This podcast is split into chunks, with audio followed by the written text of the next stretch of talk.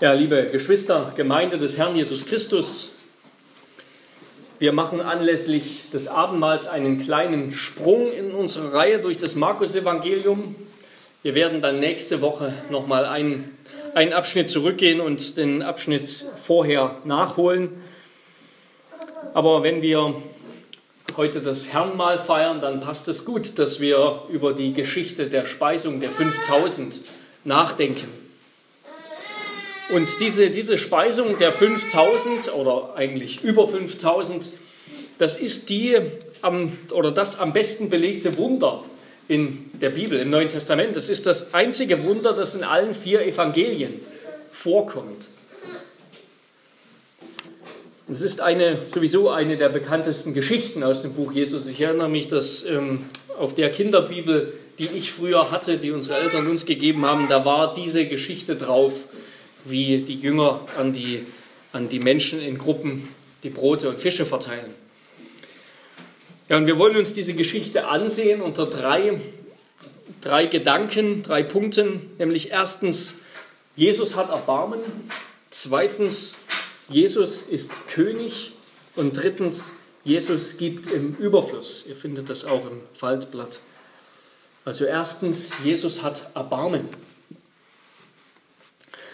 Die Jünger, hatten wir das letzte Woche gehört, die Jünger kamen gerade zurück von einer kleinen Missionsreise sozusagen. Jesus hatte die ganzen zwölf Jünger ausgeschickt und sie alle waren unterwegs und ähm, haben in jeweils äh, Zweiergruppen verkündigt, von Jesus gepredigt und sie haben Menschen geheilt und sie haben, sie haben böse Geister ausgetrieben.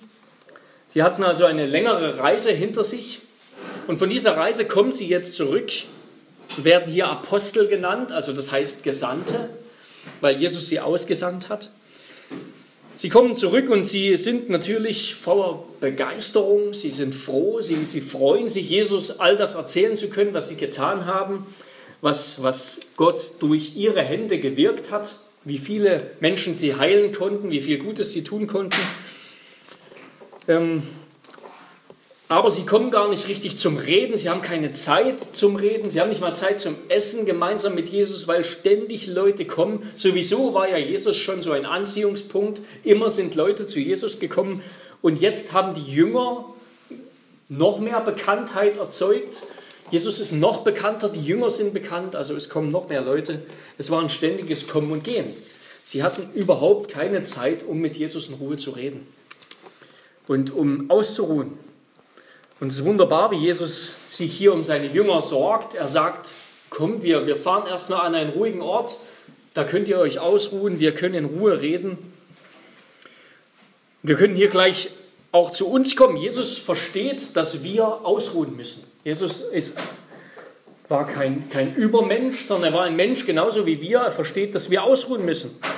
Er versteht, dass auch Christen, auch Jünger gestresst sind. Und Stress ist nichts Ungeistliches. Dass man Ruhe braucht, ist nichts Ungeistliches. Deshalb dürfen wir uns das auch zu Herzen nehmen und uns Ruhe gönnen, wenn wir sie brauchen. Es gibt so Menschen, die, die, die können sich gar nicht guten Gewissens wirklich ausruhen und, und sich Ruhe gönnen. Aber Ruhe ist, ist die notwendige Gegenseite oder die Rückseite der Medaille auf deren anderer Seite Arbeit ist, fleißige Arbeit für den Herrn. Jesus war kein, kein Workaholic, er war, äh, er wusste, wie notwendig Ruhe ist und er selber hat auch ausgeruht. Also soweit Jesu Absicht, dass die Jünger zusammen mit ihm ausruhen, vielleicht ein, zwei Tage, sich auch unterhalten über all das, was sie erlebt haben. Aber Nochmal sehen wir, dass Jesus ein, ein echter Mensch war, ein Mensch aus Fleisch und Blut, ein Mensch wie wir, ein Mensch, der nicht wusste, was die Zukunft bringt. Jesus hat hier nicht vorhergesehen, dass die Menge ihn verfolgen würde, dass die Menschen ihm hinterher rennen würden. Jesus ist, glauben wir, er ist vollkommen Gott. Er ist der wahre, ewige Gott und als solcher weiß er natürlich alle Dinge aber er ist zugleich auch vollkommen Mensch. Er hat menschliche Natur, menschliche Gestalt angenommen mit menschlichen Bedürfnissen und Beschränkungen. Und so hat hier die Menge sozusagen seinen Plan durchkreuzt. Ausruhen ist nicht. Kurzurlaub gibt es nicht. Als sie ankommen am Land, dort wohin sie fahren wollten, warten dort schon 5000 Leute und mehr. Wir können uns vorstellen, wie das war. Die Jünger fahren auf dem Boot und dann von ferne sehen sie, was ist das, was ist das da vorne für eine große Horde? Und dann stehen dort schon 5000 Leute. Und wie, wie hätten wir in dieser Situation reagiert?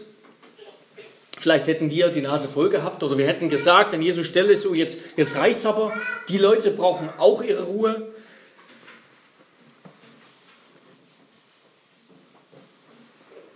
Aber Jesus, Jesus reagiert nicht so. Er reagiert nicht unruhig, er, er, er reagiert geduldig. Jesus regt sich nicht auf.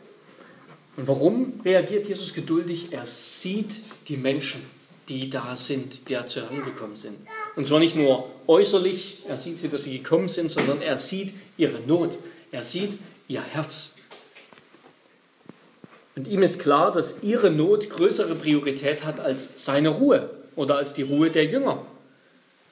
Es heißt, er hat Mitleid mit ihnen, er hat Erbarmen mit ihnen. Und genauso sieht Jesus uns. Genauso sieht Jesus uns. Er sieht uns voller Mitleid und Erbarmen. Was, was sagt uns das darüber, wie, wie, wie Jesus die Menschen sieht? Was sagt uns das? Es heißt, es sagt uns erstens, dass Jesus uns kennt. Jesus kennt uns, er kennt unsere Not. Vor, vor anderen Menschen können wir unsere innersten Nöte, unsere innersten Bedürfnisse, unsere innersten Ängste, das können wir verbergen vor anderen. Unsere Verzweiflung können wir vor anderen verbergen. Vor anderen Menschen können wir uns eine Maske aufsetzen und können, können uns verstellen. Aber vor Gott können wir das nicht. Gott, Gott sieht uns so, wie wir sind. Gott sieht uns ins Herz. Er weiß, was, was in unserem Herzen vor sich geht. Jesus weiß, was im Herz der Menschen vor sich geht. Er sieht unser Herz an. Gott sieht uns nicht mit solchen Augen, wie wir uns sehen, sondern für ihn sind wir ein offenes Buch. Und zweitens, er, erstens, er kennt uns, er kennt unsere Not und zweitens, er hat Mitleid. Wenn Gott uns sieht, dann hat er nicht die Nase voll und wendet sich ab, sondern er hat Mitleid. Er kennt unsere Not und erbarmt sich über uns. Jesus kennt auch den Ursprung deines Leidens. Er kennt deine Sünde. Er kennt deine Abwendung von ihm. Er weiß, dass dein größtes Problem darin liegt, dass du nicht so willst, wie er will. Und Jesus ist nicht gekommen jetzt zu den Menschen und sieht ihre Not und ihre Probleme, um ihnen jetzt die Leviten zu lesen, um um sie vielleicht zu bestrafen, sondern er ist gekommen, um ihnen das Wort des Lebens zu sagen, um sie zu retten. Er ist nicht gekommen, damit er dir sagt, was du jetzt gefälligst besser machen sollst. Das sagt uns das Gesetz, ja, das sagt uns, was wir im Psalm 15 gehört haben, das sagt uns das Gesetz, was wir eigentlich tun sollten, wie es richtig sein sollte. Weil Jesus ist nicht gekommen mit dieser Absicht.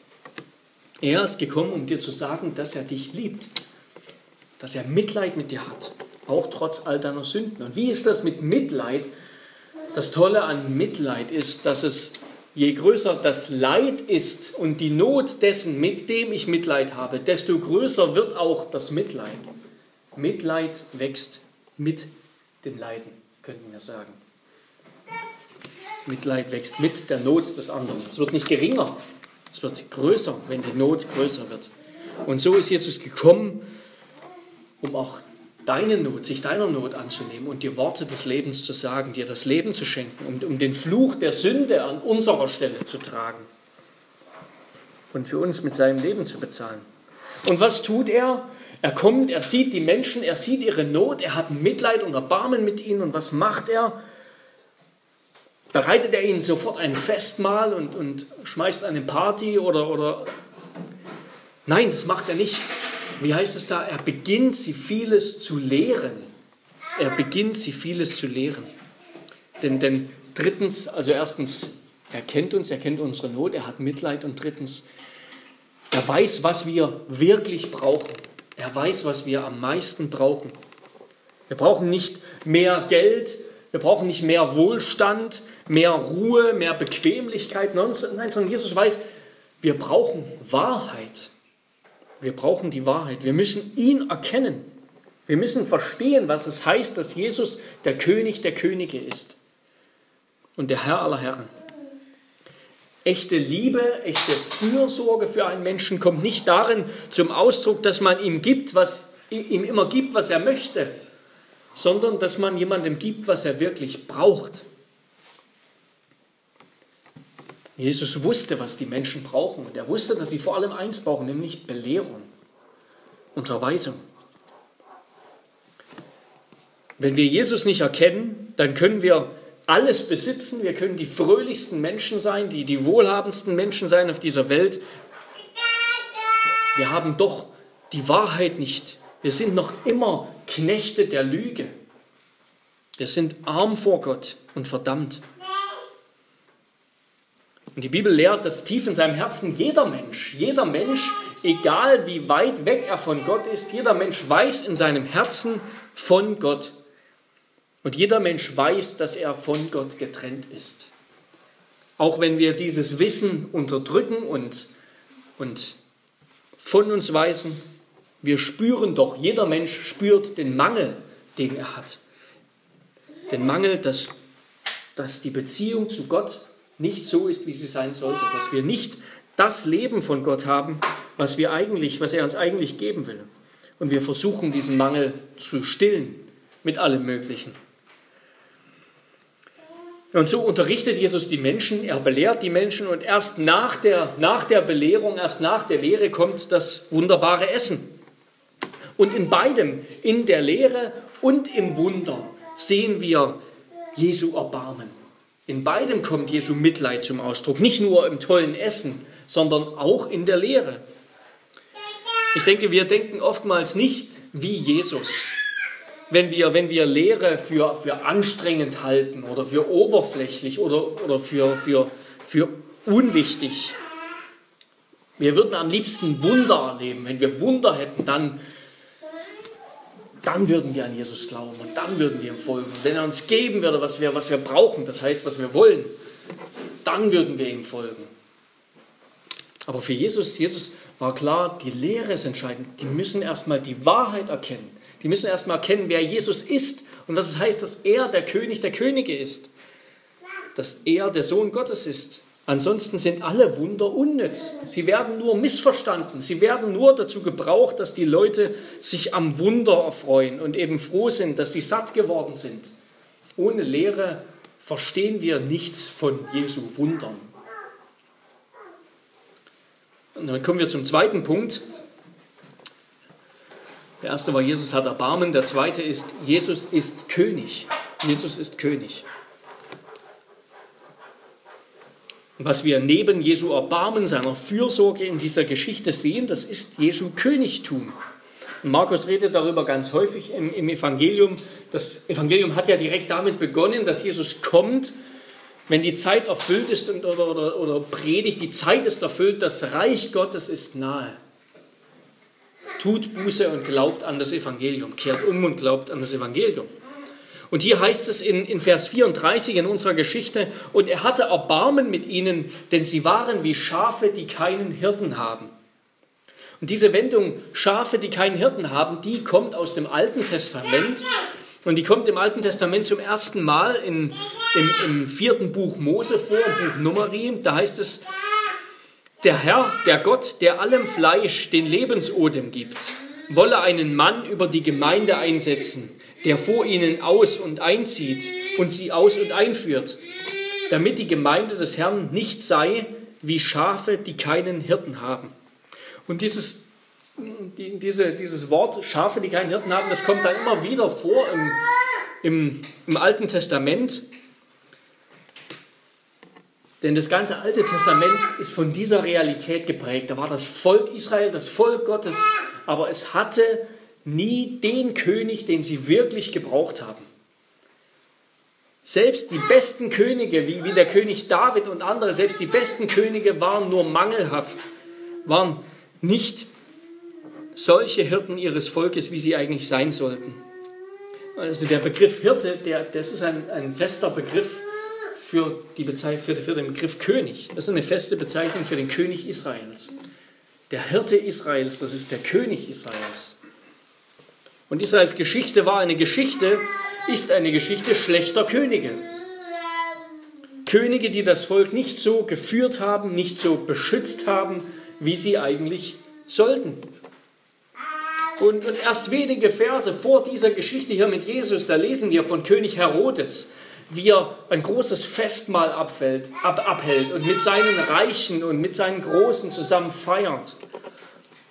Der König Herodes war wieder genauso einer, so ein schlechter König, der, der für sich feiert und Festmale hält und so weiter, aber der sich nicht um das Volk sorgt.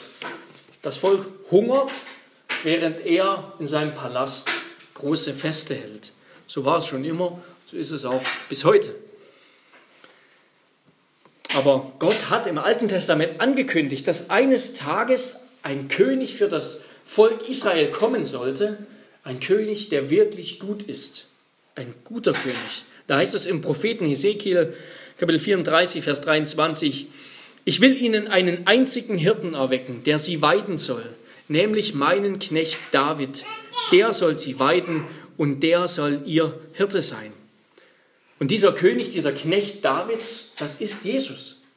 Jesus ist dieser wahre König, der wahre König Israels, der wahre Hirte Israels. Er ist es, der sich so um sein Volk sorgt, dass es dem Volk gut geht. Der sich mehr um sein Volk sorgt, wie wir schon gesehen haben, als um seine eigene Ruhe und um sein eigenes Wohlergehen und seine eigene Bequemlichkeit. Er ist ein König, der seinem Volk tatsächlich dient. Und zwar dient bis zum Tod, bis er für sein Volk am Kreuz sterben wird. Ein König, der sein Volk aus seiner tiefen Not heraus rettet. Und vor diesem Hintergrund, dass, dass Jesus dieser gute Hirte Israels ist, der, der wahre König David, vor diesem Hintergrund machen auch einige der Details in diesem Text erst Sinn. Und da heißt es in Vers 39 zum Beispiel, und er befahl ihnen, Jesus befahl ihnen, den Menschen, dass sie sich ins grüne Gras setzen sollten. Warum heißt es da grünes Gras? Weil es in Psalm 23, Vers 2 heißt, er weidet mich auf grünen Auen und führt mich zu stillen Wassern.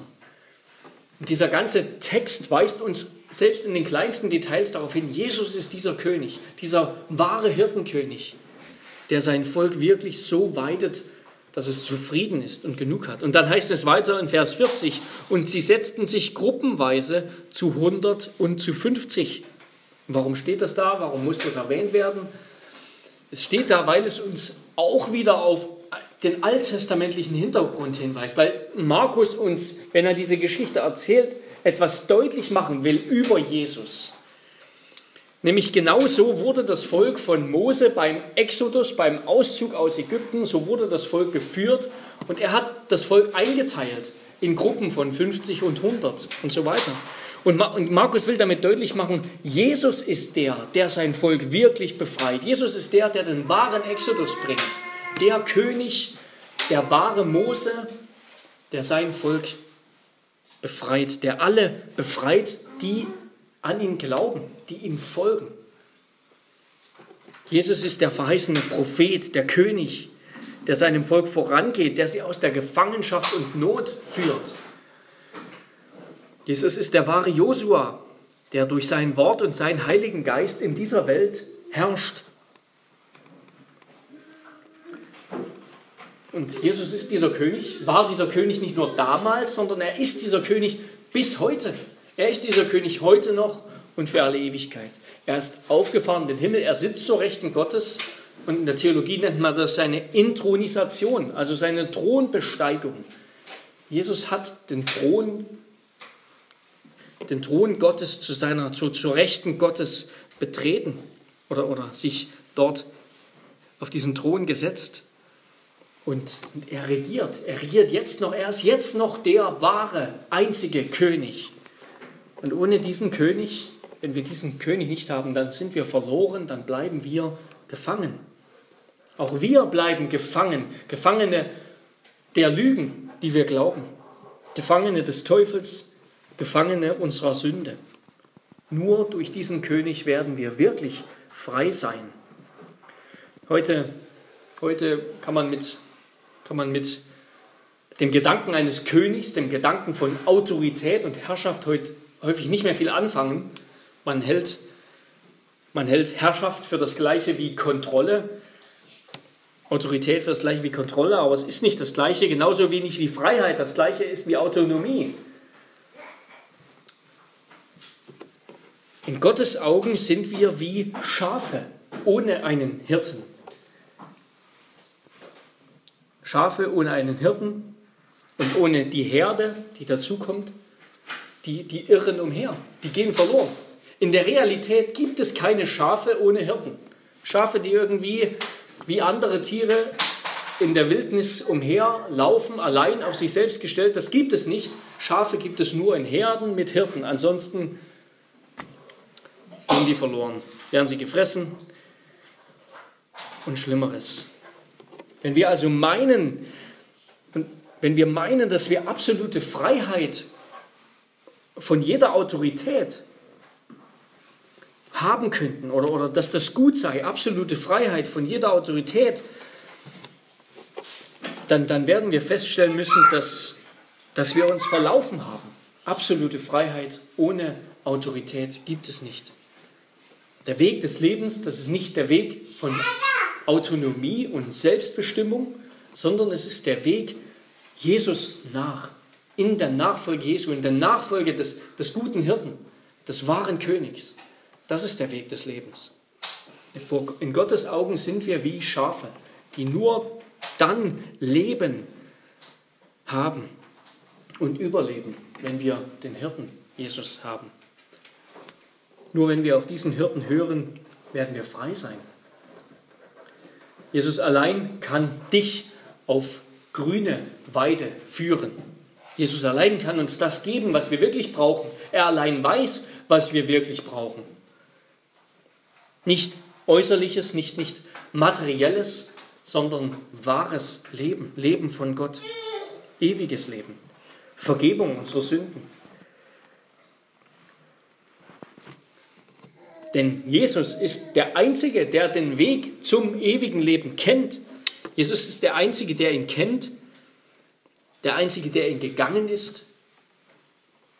Denn wie es heißt, niemand hat Gott je gesehen und niemand erkennt den Vater als nur der Sohn und der, welchem der Sohn es offenbaren will. Allein Jesus, der Sohn Gottes, der vom Vater kommt, kann uns wieder zum Vater führen.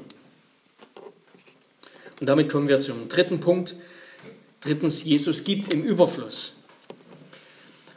Vielleicht hat Jesus bei seinen Predigen die Zeit vergessen, hat nicht auf die Zeit geachtet. Es ist abends geworden, es ist schon vielleicht langsam dunkel geworden. Aber seine Jünger haben mitgedacht und sie haben gedacht, okay, die Leute, die haben nichts zu essen, die sind hierher gerannt. Die müssen jetzt erstmal in ihre Dörfer gehen oder in, in die Orte, die hier in der Gegend liegen und sich was zu essen holen und vielleicht auch dort übernachten. Vielleicht haben Sie die Menschen auch schon in Gruppen eingeteilt, vielleicht haben Sie schon einen Plan gemacht, wie Sie das alles organisieren können. Ein guter Plan und Sie haben sich hier wirklich um die Menschen gesorgt.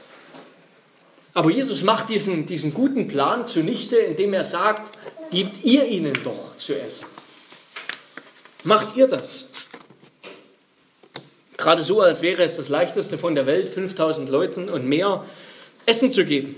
Schon wenn wir mit unseren Gottesdienstbesuchern, wenn wir uns auf das Essen vorbereiten, müssen wir an, an tausend Sachen denken und dürfen nichts vergessen. Und die Jünger halten Jesus für verrückt. Das ist doch verrückt, das ist doch nicht realistisch. Das würde 200 Denari kosten. Ein Denar war ungefähr ein Tageslohn. Also das heißt, der Lohn für 200 Tage Arbeit, das ist fast ein Jahresgehalt, dass das kosten würde. Und die Jünger denken, das ist unmöglich. Und es ist interessant, wie, wie menschlich die Jünger hier sofort wieder denken. der erste Gedanke, der einzige, die einzige Lösungsmöglichkeit, die ihnen einfällt, ist Geld. Wenn wir so viel Geld hätten, dann könnten wir das machen. Geld ist das Mittel zur Problemlösung, das sie haben oder, oder auch nicht haben. Und wie oft ist das nicht auch bei uns der Fall? Die einzige Lösung, die uns einfällt, ist, wir brauchen Geld. Wenn wir das Geld hätten, dann würde es uns gelingen. Dabei könnten und müssten es die Jünger eigentlich besser wissen. Sie kommen immerhin gerade eben von einer Missionsreise zurück, wo sie ohne einen einzigen Penny losgezogen sind und ohne ein, einziges, ein einziges Geldstück durchgekommen sind. Und noch vor wenigen Tagen, noch vor einem Tag vielleicht, haben sie im Namen Jesu Kranke geheilt und haben Wunder getan und haben Menschen vom Bösen befreit und so weiter. Und jetzt fordert sie Jesus hier wieder heraus, aber es fällt ihnen nicht ein. Ist, ihre Augen sind verschlossen. Wie was Jesus meint, was Jesus ihnen sagen will. Und was will Jesus ihnen sagen? Jesus will ihnen deutlich machen, dass, dass sein Plan und, und das Bauen seines Reiches, dass das außerhalb ihrer Fähigkeiten liegt. Das können sie nicht mit ihren Fähigkeiten machen. Das können sie nicht mit ihrem Geld machen. Wir können mit unseren menschlichen Fähigkeiten und mit unseren menschlichen Möglichkeiten Gottes Reich nicht bauen. Gottes Reich wird nicht mit menschlichen Werkzeugen, Waffen, Gesetzen, Ideen oder Geldscheinen gebaut. Wir sind nicht fähig, die Stadt Gottes zu bauen. Das, Gott selber muss uns dazu tüchtig machen. Gott selber muss uns schenken, dass wir das tun können. Er muss das selbst tun. Er muss sein Reich durch uns bauen. Und so ließ Jesus die Menschen sich hinsetzen und da heißt es, er nahm die fünf Brote und die zwei Fische, blickte zum Himmel auf und dankte, brach die Brote und gab sie seinen Jüngern, damit sie ihnen austeilten. Und hier wird deutlich, Jesus ist der Mittler, der Sohn Gottes, der vom Vater gekommen ist, um uns zu retten, der, der die Macht Gottes, die Macht des Vaters uns gibt, der die ganze Fülle und Herrlichkeit Gottes besitzt. Jesus ist nicht nur ein Mensch, der überrascht wurde von den vielen, von der Masse, sondern er ist auch der lebendige Sohn Gottes. Er kann ein Wunder vollbringen. Und so dankt Jesus seinem himmlischen Vater für die fünf Brote und die zwei Fische. Er bittet um seinen Segen und er teilt sie aus. Und die Jünger nehmen sie und, und teilen sie aus. Und sie reichen für die ersten zehn und für die ersten 50, für die ersten 100 und sie reichen aus, um die ganze Menge satt zu machen, sodass am Ende jeder satt ist. Wir können uns das nicht vorstellen, wie das war. Es war ein Wunder.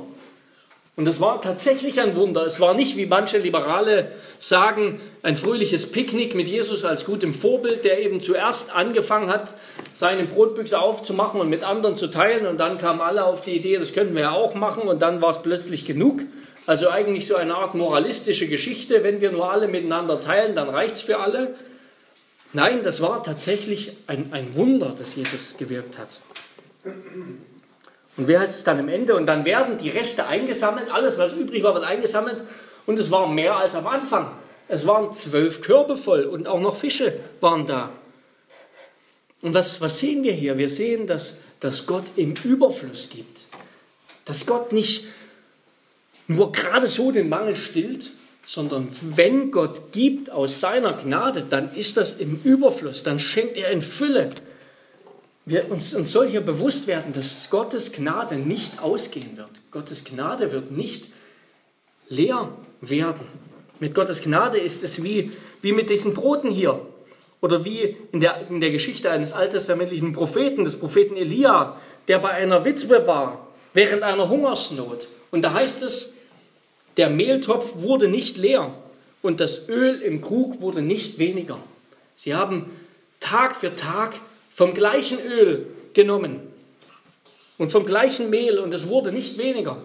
Und so ist es mit der Gnade Gottes. Sie wird nicht weniger. Nein, es heißt beim Propheten Jeremia oder in seinem Klagelied, Gottes Barmherzigkeit ist jeden Morgen neu. Haben wir uns mal überlegt, was das heißt? Jeden Morgen ist das Fass der Gnade Gottes wieder voll, wieder ganz neu.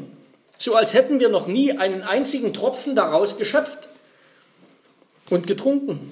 Dabei leben wir jeden Tag aus dieser Gnade, jeden Tag trinken wir davon. Wir leben aus der Fülle seiner Barmherzigkeit seines Lebens. Und doch ist sie am nächsten Morgen wieder wie neu.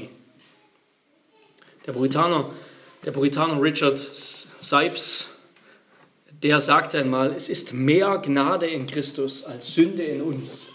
Es ist mehr Gnade in Christus als Sünde in uns.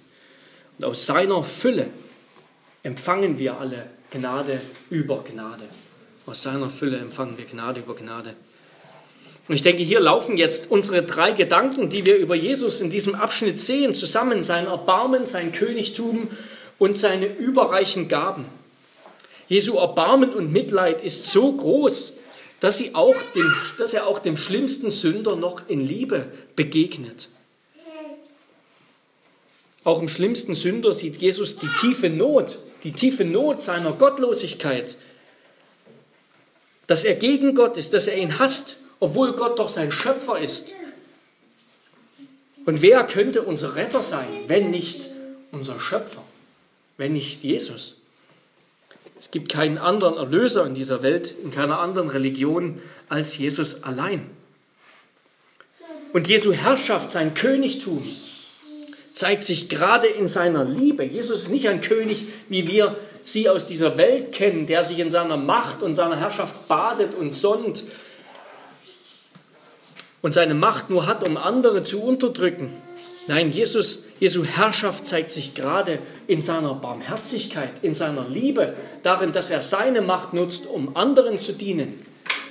Jesus ist ein König, der dient, der gekommen ist, der bereit ist, um für mich und dich zu sterben und uns mit seinem Leben auf Kosten seines Lebens zu erlösen. Jesus ist der Sohn Gottes, der das Leben in Fülle hat, in sich selbst es gehört ihm selbst und er schenkt uns seine Gnade. Er schenkt es uns. Er schenkt uns sein Leben aus freier Gnade. Nicht, weil er einen Helferkomplex hat oder weil er uns helfen müsste. Jesus muss uns nicht helfen. Jesus muss uns nicht retten. Wir müssten ihm gehorchen. Aber das tun wir nicht. Jesus schenkt es uns freigiebig. Unser Gott ist ein, unser Gott ist ein freigiebiger Gott. Ihm musst du musst du nicht bezahlen und kannst du auch nicht bezahlen und erst recht nicht beeindrucken.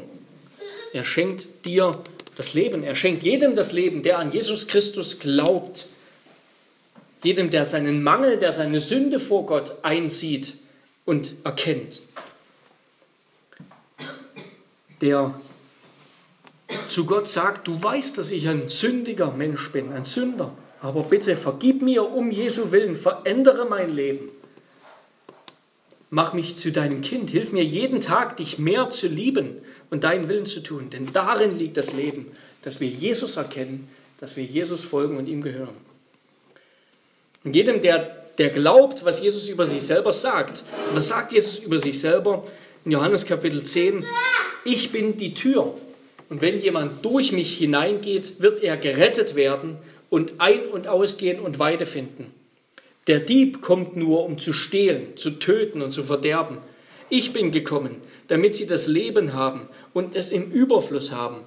Ich bin der gute Hirte, der sein Leben lässt für die Schafe. Ja, das wollen wir im Glauben ergreifen. Jesus ist der gute Hirte, der sein Leben lässt für die Schafe und in ihm haben wir das Leben im Überfluss. Und es ist interessant, am Ende haben die Jünger dann doch das Brot ausgeteilt also sie haben es dann doch getan, was Jesus ihnen gesagt hat, so wie sie es, nicht, wie sie es sich nicht vorstellen konnten. Und Jesus hat ihnen damit auch ein, ein Vorbild gegeben für Glauben und Gottvertrauen. Wenn sie anfangen, Jesus so zu vertrauen und zu glauben, dann werden auch durch ihre Hände Wunder geschehen und Wunderbares geschehen. Wenn wir in unserem Dienst für den Herrn Not haben, dann lasst uns bitten und flehen und zu Gott kommen und er wird uns geben zu seiner Zeit. Und dann zum Schluss und im Hinblick auf das Abendmahl, das wir heute feiern wollen, da heißt es in Vers 41, und er nahm die fünf Brote und die zwei Fische, blickte zum Himmel auf und dankte, brach die Brote und gab sie seinen Jüngern. Und diese Worte erinnern uns natürlich an das Herrnmahl. Ja. Er dankte und brach die Brote. Sie erinnern uns an, an, das Abendmahl Jesu, wo Jesus am Tisch sitzt mit seinen Jüngern und das, das Abendmahl, das Brot ausgeteilt hat und den Wein ausgeschenkt hat. Und es ist gerade am Tisch des, des Herrenmahls, am Tisch des Abendmahls, wo Jesus unsere Seele auf besondere Weise speist, wo Jesus uns speist mit seinem Wort und ernährt zum ewigen Leben. Also dieses Mahl der 5000, das, das kann uns ein, eine, ein Vorbild sein für das, was, was Jesus im Abendmahl tut. Er gibt uns nicht nur Brot und Fisch und Wein, er gibt uns wahres Leben. Er speist unsere Seele mit wahrem Leben. Er will unseren Mangel stillen und das tut er. Und der Brutaner Richard Sipes, oder Sips, den ich schon zitiert habe, äh, der, der sagt dazu, wir ernähren uns im Abendmahl geistlich von dem Leib und Blut Christi und werden davon erfrischt und gestärkt, wie unsere Körper von Brot und Wein erfrischt und gestärkt werden. Gott speist uns nicht mit leeren Symbolen, sondern mit den Dingen selbst. Die Seele, die daher im Glauben kommt, um vom gekreuzigten Christus zu sprechen, zu speisen, wird mit ihm vereint, der im Himmel sitzt. Es besteht so eine sichere Einheit und Gemeinschaft zwischen Christus und dem Gläubigen, wie zwischen dem Essen und dem Leib besteht, wenn das Essen verdaut wird. Lasst uns also mit großem Hunger und dankbaren Herzen zu diesem gesegneten Sakrament kommen, zu dieser süßen Speise unserer Seelen. Gott hat uns den besten Trost aus seinem Wort gegeben. Er wird uns so speisen, dass nichts gut genug ist, um uns zu speisen, als er selbst mit seinem gnädigen Wort der Wahrheit. Lasst uns also sehr dankbar sein und einen großen Hunger für ihn bekommen. Amen. Amen. Wir beten.